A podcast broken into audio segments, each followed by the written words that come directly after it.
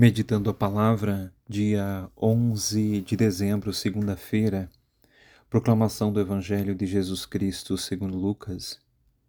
Um dia Jesus estava ensinando, à sua volta estavam sentados fariseus e doutores da lei, vindos de todas as aldeias da Galiléia, da Judéia e de Jerusalém, e a virtude do Senhor o levava a curar uns homens traziam um paralítico num leito e procuravam fazê-lo entrar para apresentá-lo, mas não achando por onde introduzi-lo devido à multidão, subiram ao telhado e por entre as telhas o desceram com o leito no meio da assembleia diante de Jesus.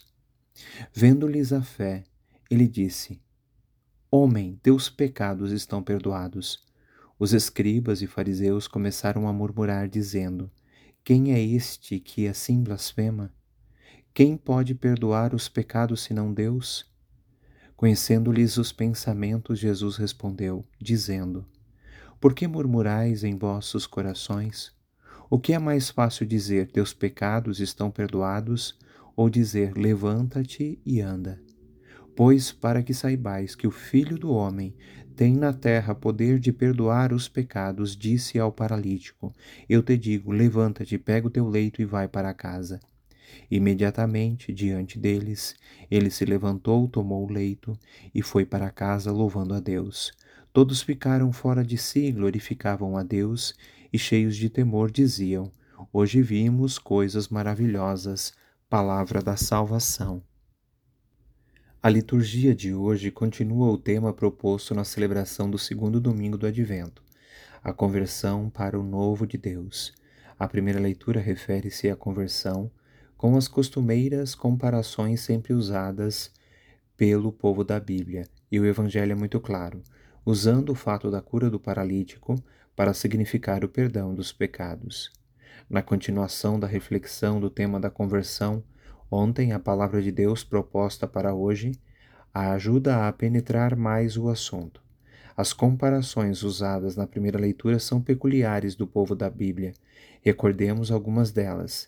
A terra requeimada se transformará em lagoa, e a região da sede em águas borbulhantes.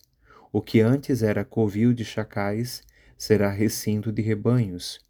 Nota-se claramente a oposição entre uma ideia e outra, água em lugar de seca, paz dos rebanhos em vez de violência dos chacais.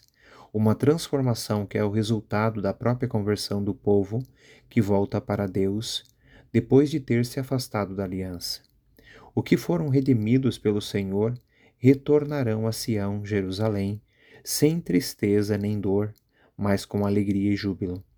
O episódio do Evangelho é claro: o paralítico que precisava ser carregado pelos outros, preso ao leito, passa por tão grande transformação que ele próprio toma o leito nos ombros e vai embora andando. Nós temos o costume de nos maravilhar com os chamados milagres, deslumbrados com o aspecto externo do milagre, perdemos o significado que ele contém.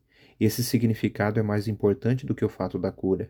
Aliás, o texto bíblico, no original, usa o termo sinal em vez de milagre, porque sinal tem consigo uma mensagem interna que a gente precisa descobrir.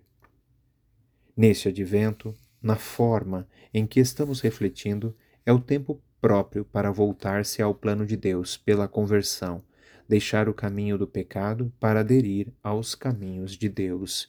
Nada te perturbe, nada te amedronte, tudo passa, só Deus não muda, a paciência tudo alcança, quem tem Deus, nada falta, só Deus basta. Por intercessão de Santa Rita, Deus te abençoe, proteja e guarde, e te conceda uma noite tranquila e um sono abençoado e restaurador. Em nome do Pai, do Filho e do Espírito Santo. Amém.